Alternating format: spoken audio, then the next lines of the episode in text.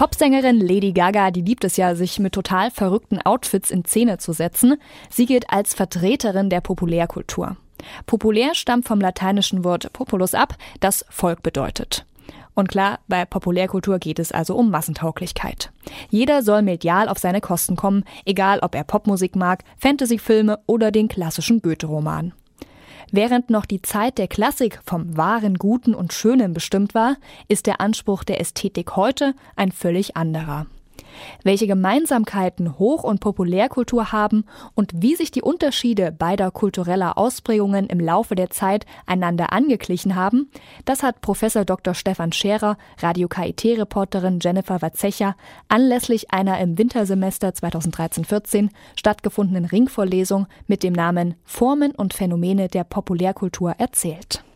E-Musik, Popmusik, Belletristik und Kriminalromane. Die hohe und die populäre Kultur befinden sich spätestens seit dem 19. Jahrhundert in einer hochkomplexen Beziehung. Es gibt Wanderungsbewegungen von oben nach unten und umgekehrt. Seit der klassischen Moderne sucht die hohe Kunst bewusst das Populäre. Versuchen wir das doch mal auf einen ganz einfachen Nenner zu bringen. Was bringt mir die Lektüre von Goethes Werther oder Büchners Wojciech im Vergleich zu einem Besuch des Hollywood-Films Avatar oder Das Schweigen der Lämmer? Na, beides bietet ästhetische Erfahrungen, äh, Erlebnisse. Manche, äh, also die Hollywood-Filme eher äh, mit äh, bestimmten Schemata, die auf direkte Effektivität aus sind, während es bei Goethe beim Werther oder bei anderen Romanen unter Umständen auch noch bestimmt auf bestimmte kognitive Ansprüche ankommt. Über diese direkte Erlebnisintensität hinaus. Also Unterhaltung versus eine gewissen Anspruchshaftigkeit dieser Texte ist so eine Unterscheidung. Und gibt es da unterschiedliche Zielgruppen, die jetzt eben den Goethe lesen oder die jetzt den Avatar besuchen? Also Goethe um 1800 ist das mal noch eine Gelehrtenkultur. Das heißt also ein gebildetes Bürgertum entsteht auch langsam, aber die Adressaten sind hier noch nicht alle. Dass alle adressiert werden, das heißt also jenseits der Standeszugehörigkeit und jenseits der Bildungsvoraussetzungen, entsteht erst Mitte des 19. Jahrhunderts in illustrierten Familienzeitschriften wie der Gartenlaube. Und dann wird das eben auch eine Option für Autoren, die sogenannte Höhenkamm Texte geschrieben haben, in solchen populären Medien zu publizieren. Also beim Feuilleton ist das ganz gut zu beobachten.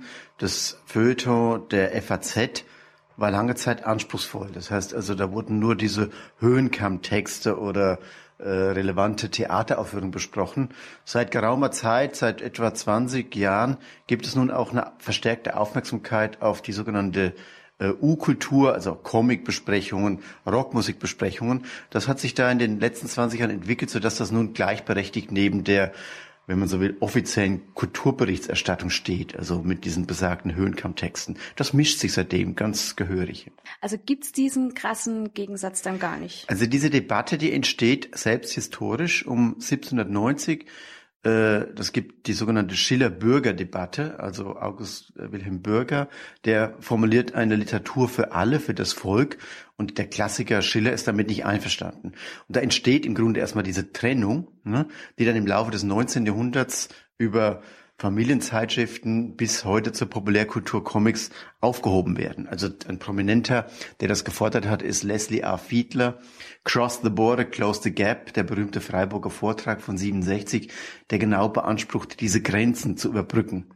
Publiziert erstmals im Playboy als einer Zeitschrift, die genau das abdeckt, die dann auch äh, angesehene Autoren genauso druckt, eben wie äh, Bilder von nackten Frauen. Da wird das eben selbst auch aufgehoben. Und Leslie A. Fiedler, 67, war der Erste, der das programmatisch gefordert hat. In den 60er Jahren hat man die Trivial- bzw. Populärkultur als Eskapismus verdammt, als Ausdruck eines falschen Bewusstseins, einer Entfremdung der Menschen in der Kulturindustrie. Ja. Was ist denn heute von diesem Vorwurf übrig geblieben? Ja, das ist das alte Verdikt der sogenannten kritischen Theorie, äh, populärkulturelle Phänomene, Massenkultur, verdummt die Leute, manipuliert sie, also seift sie ein, verschafft ihnen eben das Vergnügen, Stahlbad ist Fun, ist eine berühmte Formulierung von Adorno und, und manipuliert sie und schafft nicht wirkliche Freiheit, ne, ähm, die da als Norm behauptet wird.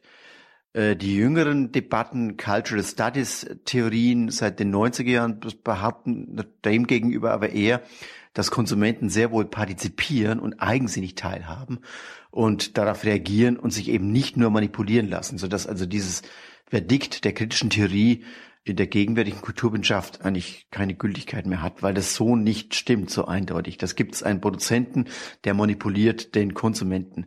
Man geht eigensinnig mit den Vorgaben um und lässt sich da auch nicht notwendig leimen, ne, wie das die kritische Theorie noch behauptet. Das heißt, wir sind heute zu aufgeklärt, um uns verdummen zu lassen. Ja, einerseits aufgeklärt und auch eigensinnig. Also man lässt sich, also man lässt sich von Normen nicht mehr beeindrucken? Und geht deswegen auch eigensinnig und selbsttätig mit jedweden Phänomen der Welt um.